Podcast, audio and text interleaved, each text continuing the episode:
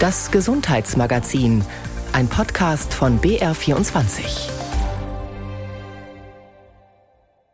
Mit Ulrike Ostner, guten Morgen. Und das sind unsere Themen heute. Hilfe im Alltag. Wird sie Menschen mit Behinderung ausreichend gewährt? Ein Fall aus Unterfranken. Komm lieber Mai. Von wegen. Für Allergiker beginnen die Probleme früher und werden immer schlimmer. Und nächste Woche ist der Tag gegen den Schlaganfall. Wir berichten über Aktuelles aus der Ursachenforschung. Denn jeder Schlaganfall, der nicht passiert, verhindert auch Leid. Immer noch hat nämlich die Hälfte der Betroffenen nach so einem Ereignis dauerhaft eine Behinderung. Es gibt zwar laut unserem Bundesteilhabegesetz das Recht darauf, dass solche Nachteile durch eine Assistenz im Alltag ausgeglichen werden, aber Papier ist geduldig und die Praxis sieht oft anders aus. Um auf solche Nachteile von Menschen mit Behinderung hinzuweisen, fand am vergangenen Freitag der Europäische Protesttag zur Gleichstellung von Menschen mit Behinderung statt.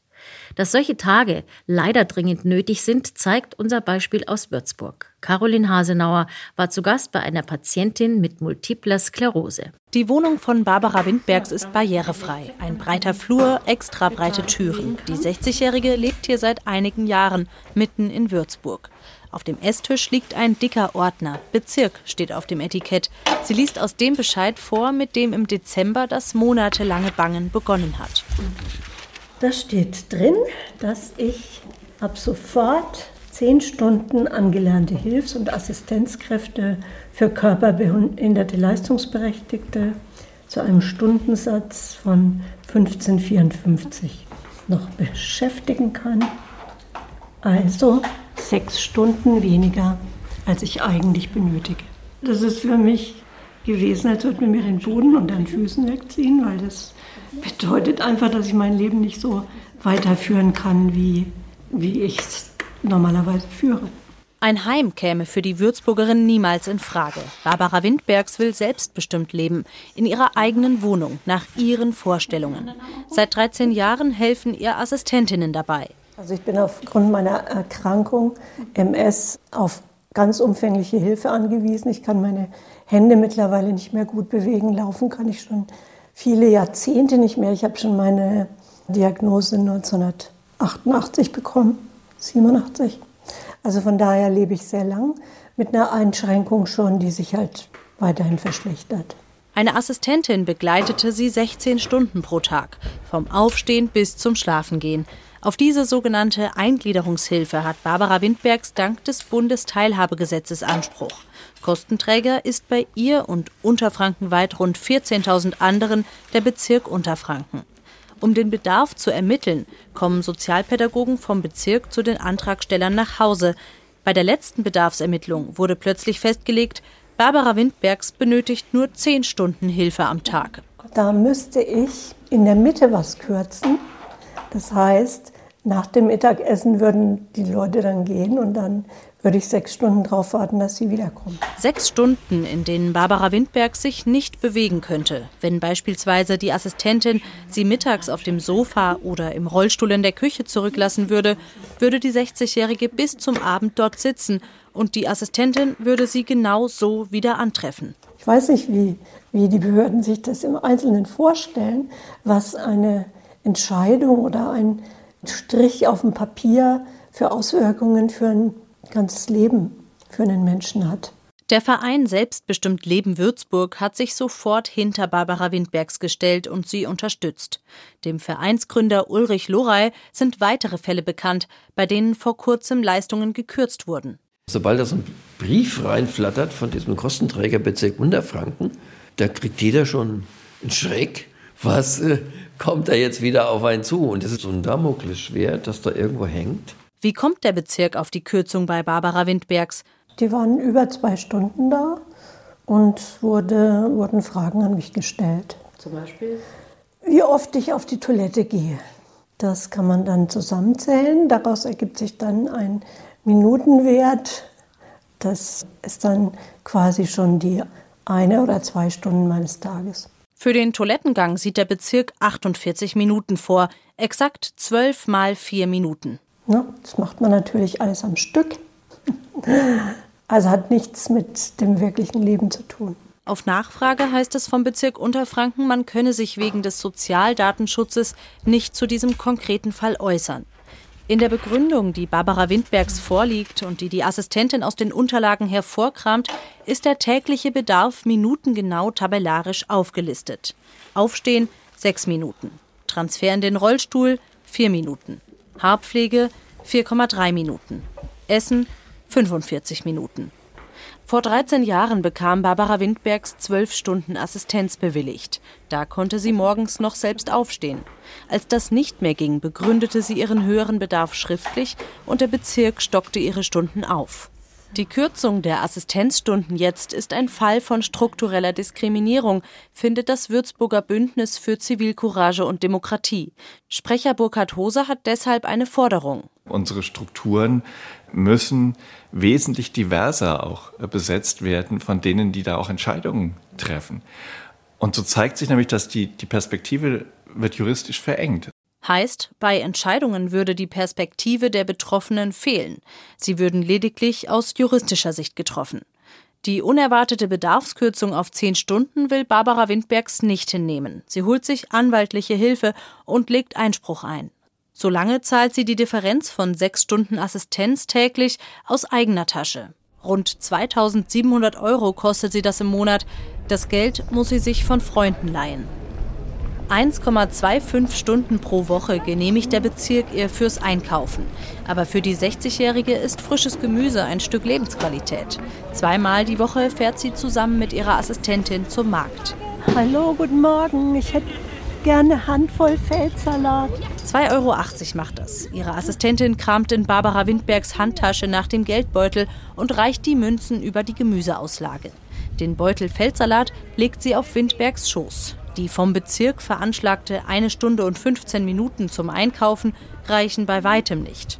Allein der Hin- und Rückweg dauert schon einen Großteil der Zeit, bleiben noch eine knappe halbe Stunde für den Supermarkt. Gleich ist die 60-Jährige noch mit einer Freundin verabredet. Es ist meine Entscheidung, was ich an dem Tag unternehme. Und natürlich kann ich ohne mein Team, bin ich nichts, ja.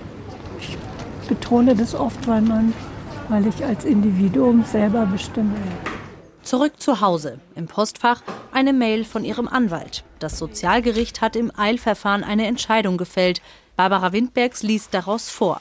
Der Antragsgegner wird verpflichtet, Assistenzleistungen im Rahmen der Eingliederungshilfe bzw. Hilfe zur Pflege mit einem täglichen Personaleinsatz von 16 Stunden an gelernte Hilfs- und Assistenzkräfte. Das heißt, ich habe meine 16 Stunden wieder finanziert zu einem geringeren Stundensatz, als ich den jetzt bisher zahlen konnte. Ja, das, uh, ja, das ist schon mal sehr, sehr schön. Hm, da freue ich mich jetzt. Ein Happy End? Zumindest vorerst, denn der Bezirk Unterfranken kann jetzt Beschwerde gegen den Beschluss einlegen. Das betont auch Ulrich Lorey vom Würzburger Verein Selbstbestimmt Leben. Naja, der Schreck ist jetzt nur ein bisschen verschoben. Na, also ich meine, es geht ja jetzt äh, nur bis zur Widerspruchsbehörde und dann steht es ja wieder im Raum. Und, und allein die Tatsache, dass es vom Gericht gelandet ist, das ist ja nicht so, wie es an sich sein sollte. Ne? Der Bezirk Unterfranken ist die Behörde, die, die das eigentlich regeln sollte. Und es nicht so zugespitzt laufen lässt, dass, dass es beim Eilverfahren auf dem Gericht läuft. Und von vornherein sagt, jetzt kürze ich die sechs Stunden weg. Und ich gebe dir das Geld auch nicht mehr. Ein Urteil steht also noch aus. Aber zunächst muss der Bezirk Barbara Windbergs die Auslagen der vergangenen Monate erstatten. Die knapp 12.000 Euro, die sie sich von Freunden geliehen hatte, kann Barbara Windbergs jetzt zumindest zurückzahlen. Solche Probleme haben Menschen ohne Behinderung sicher nicht. Von Gleichstellung, die ja geltendes Recht ist, kann also immer noch nicht die Rede sein. Doch die MS-Patientin schaut jetzt vielleicht etwas ruhiger auf die kommenden Monate und freut sich, wenn endlich der Frühling richtig losgeht. Andere waren dagegen froh, dass es so lange kalt und scheußlich war. Denn womöglich kommen dann auch die Pollenallergien später. Oder ist das eine Illusion? Sabine Merz-Lerch war mit Pollensammlern unterwegs. Den Riegel löse ich, dann hebe ich die Trommel raus, eine kleine Schraube, die muss ich lösen, damit ich die Trommel mit dem Klebestreifen rausnehmen kann, der dann von einer Woche voll ist.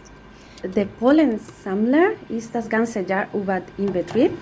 Jede Woche geht eine Kollege aus unserer Forschungsgruppe auf das Dach, da die Trommel zum Auffangen der Pollen ausgetauscht werden muss. In dieser Woche übernehmen Dr. Maria Plaza und Vivian Leier-Wirz den Austausch der Trommel aus massivem Metall aus dem Gehäuse dieser Pollenmessstation.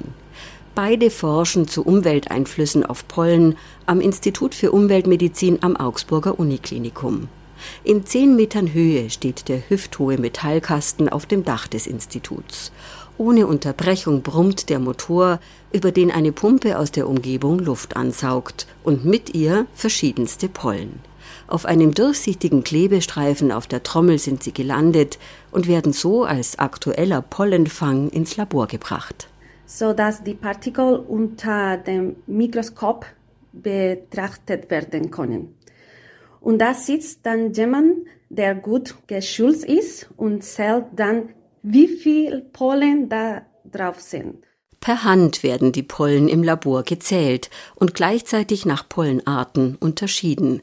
Mehr als 50 Pollenarten finden Sie hier. Was diese Augsburger Pollenmessstation bisher für das Jahr 2023 zeigte, Sowohl Erle als auch Hassel haben normalerweise im März hohe Pollenzahlen und beginnen im Februar oder Ende Januar zu blühen. In den letzten beiden Jahren haben sie jedoch früher geblüht und wir hatten bereits im Dezember Hasselpollen. Vom Frühling als klassische Pollenflugzeit also kann nicht mehr die Rede sein. Nicht nur hier in Augsburg, sondern auch anderswo. Matthias Werchan von der Stiftung Deutscher Polleninformationsdienst bestätigt den Eindruck des Jahres 2023 aus Augsburg für ganz Deutschland. Also das Jahr 2023 war auffällig in der Hinsicht, dass der Pollenflug erstmal sehr früh im Jahr losging und auch gleichzeitig noch in hoher Konzentration bereits ganz früh im Jahr. Und das war sehr ungewöhnlich, dass wir so viel Pollen hatten. Für Menschen mit Allergien bedeutet das manchmal sogar schon zu Weihnachten starke Symptome zu spüren. Eine aktuelle Wochenprognose des Pollenflugs kann man auf der Seite der Pollenstiftung für Deutschland abrufen. Die kommende zweite Maiwoche soll warme Temperaturen bringen, das heißt beste Bedingungen für Pollen und schlechte Aussichten für Allergiker. Baumpollen fliegen zwar weniger, Birke ist noch unterwegs, aber die Gräser fangen an zu blühen und versprechen hohe Belastungen bei guten Wetterbedingungen bis in den Juni hinein. Bei milden Temperaturen und warmem Wind verteilen sich Pollen besonders gut. Und dann hat man eben auch großflächig Belastungen, nicht nur lokal, bei solchen guten Flugbedingungen. Grundsätzlich beobachte man auch bei der Pollenstiftung, so Matthias Werchan, dass der Pollenflug sich durch den Klimawandel verfrüht. Das ist auf jeden Fall ein Phänomen, was wir mit dem Klimawandel in Zusammenhang bringen. Außerdem kann es auch passieren, dass es extreme Jahre gibt, äh, die wir vorher so nicht gesehen haben, wie bei der Erle 2019 und 2021. Da hat man an einem Tag so viel Erlenpollen wie sonst in der ganzen Saison, also im ganzen Jahr. Das war eine extrem hohe Belastung schon im Februar gewesen und das war auch, wussten wir gar nicht, dass das geht. Also sowas war auch extrem ungewöhnlich. Der Temperaturanstieg, aber auch Umweltgifte wie NO2 und Ozon wirken auf Pollen. Erhöhte Werte, die besonders in der Stadt auftreten, bedeuten Stress für einen Baum. Er hat deshalb verstärkt das Bedürfnis, sich zu reproduzieren und erhöht die Pollenproduktion. All das heißt in der Konsequenz für Allergiker, ihre gesundheitliche Belastung wird sich mit Erderwärmung und Klimakrise noch verschärfen, sagt Professorin Claudia Treidel-Hoffmann, Direktorin des Instituts für Umweltmedizin am Universitätsklinikum Augsburg. Einfach aufgrund der Tatsache, dass wir eine längere Pollenflugsaison haben. Wir haben aber auch mehr Pollen in der Quantität und dann ändert sich die Pollen auch in der Qualität. Der Pollen an sich wird aggressiver und macht mehr Allergie. Und diese drei Punkte werden dann noch durch einen vierten Punkt ergänzt. Und das ist nämlich, dass wir auch neue Pollen sehen, dass beifußblättrige Traubenkraut ist bei uns schon angekommen. Das ist Ambrosia und das sind ganz kleine Pollen, auch sehr viel kleiner als zum Beispiel der Birkenpollen. Das mache den Pollen dieser Pflanze, die eigentlich im trockenwarmen Süden der Vereinigten Staaten beheimatet ist, besonders aggressiv und gefährlich. Denn er kann, weil er gar so winzig ist, in ganz tiefe Lungenabschnitte vordringen und eine chronische Lungenentzündung, das Asthma bronchiale, verursachen. Auch er hat die jährliche Pollensaison verlängert. Ambrosiakraut blüht von Juli bis Oktober, bei milder Witterung sogar bis in den November hinein. Die Klimakrise ist eine Gesundheitskrise, sagt die Allergologin und Umweltmedizinerin Claudia Treidel-Hoffmann. Sie wirke auf Menschen, die schon Allergie geplagt sind, ihre Symptome verschärfen sich, aber auch auf Menschen, die noch nie eine Allergie hatten. Auch bei älteren Menschen entstehen neue Allergien. Und auch wenn noch vieles unklar ist in der Forschung zu Allergien, eines ist schon gewiss, so die Allergologin, Umweltfaktoren triggern das Allergiegeschehen.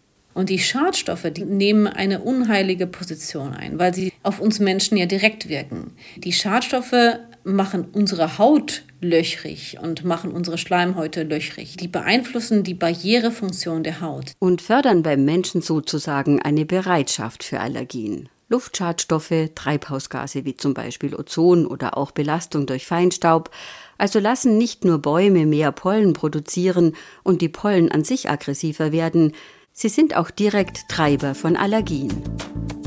Verschmutzung, Klimakrise und Gesundheit. Alles hängt mit allem zusammen.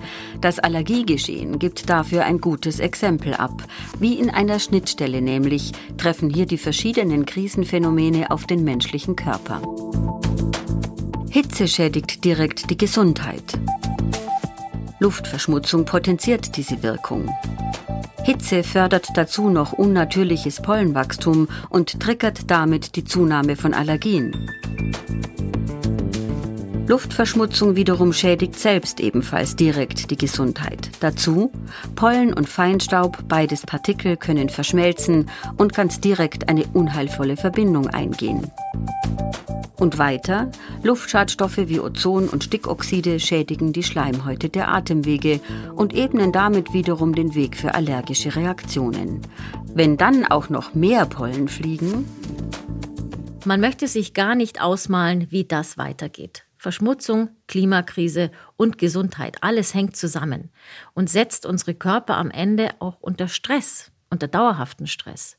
Und das wiederum ist gar nicht gut fürs Herz-Kreislauf-System. Stress ist ganz klar ein Risikofaktor für den Schlaganfall, wie Nora Zacharias berichtet. Steht man unter Stress, egal ob im Stau, in der Arbeit oder wegen eines Streits zu Hause, passiert das mit dem Körper. Unter Stress wird Cortisol ausgeschüttet. Das ist ein Hormon, das sorgt erstmal dafür, dass man insgesamt aktiviert wird, der Blutdruck ansteigt, dass Adrenalin ausgeschüttet wird, dass der Puls hochgeht, also dass man vorbereitet wird für eine Aufgabe, bei der man sehr konzentriert und wach sein kann. Stress kann uns also zu Höchstleistungen bringen, erklärt Professor Lars Kellert, Oberarzt und Leiter der Schlaganfallambulanz des Klinikums München Großhadern.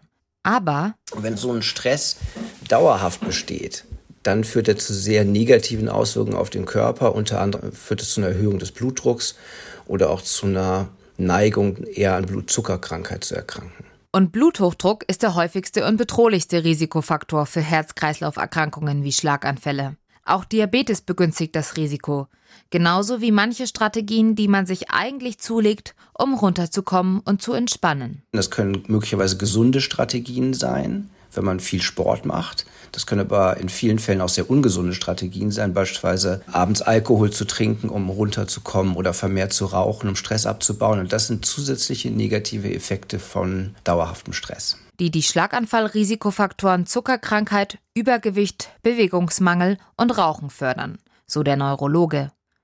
Zu dieser Erkenntnis kommt auch eine aktuelle Studie der Universität Galway. Hier wurden Daten von rund 27.000 Menschen aus 32 verschiedenen Ländern erhoben.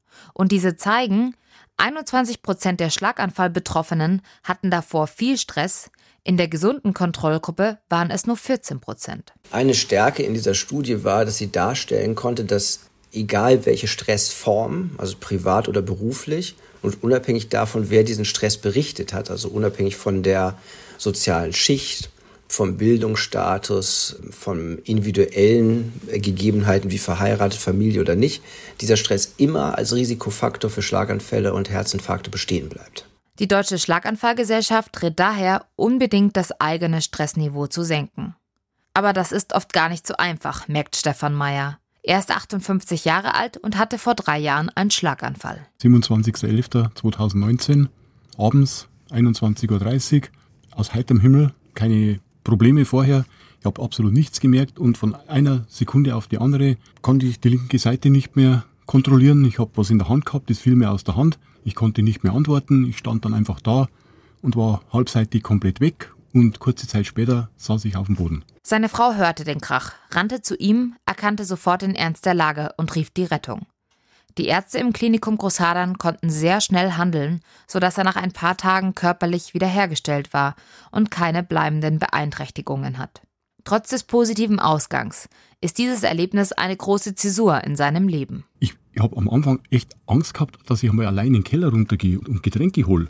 Was ist, wenn mir im Keller jetzt das nochmal passiert? Da findet mich nicht jemand so schnell. Ich habe mich ein halbes Jahr lang in kein Schwimmbecken mehr reingetraut, obwohl ich perfekt schwimmen kann, ja. Ich habe Angst gehabt, wenn ich jetzt da reingehe, was ist, wenn mir das unterm Schwimmen passiert? Habe ich zwei Möglichkeiten. Entweder ich sterbe am Schlaganfall oder ich ertrinke. Keine unbegründete Angst, denn jeder Fünfte erleidet nach einem Schlaganfall einen weiteren. Innerhalb von fünf Jahren. Stefan Meyer versucht deshalb alle Risikofaktoren zu minimieren. Ich habe kein Übergewicht, ich habe keinen Bluthochdruck, ich rauche nicht, ich trinke keinen Alkohol und ich habe auch keinen Diabetes. Ich habe auch keine genetische oder vererbliche Veranlagung. Also bei mir ist nicht die ganze Familie an Schlaganfall verstorben, nichts. Äh, und darum, der Chefarzt, der hat oft genug gesagt, es ist wunderschön, dass es Ihnen so gut geht. Aber unterschätzen Sie die mentale Spur nicht. Wenn irgendwas kommt, das Sie aus Ihrem Tritt rausbringt, da sind Sie wesentlich geschwächter als ein anderer. Und so ist es.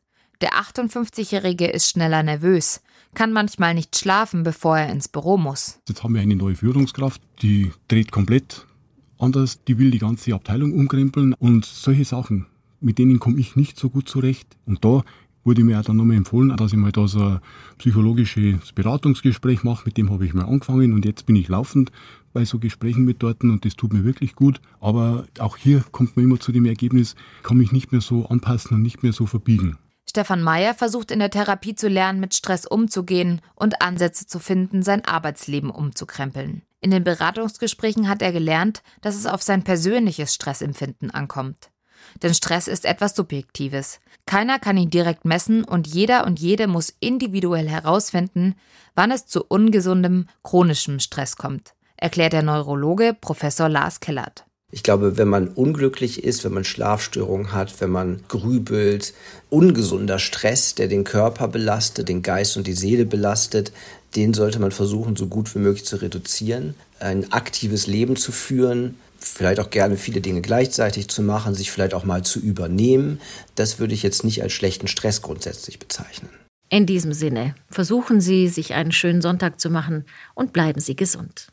Das war's vom Gesundheitsmagazin heute mit Ulrike Ostner am Mikrofon. Mehr unserer Themen finden Sie immer unter br24.de-sonntag.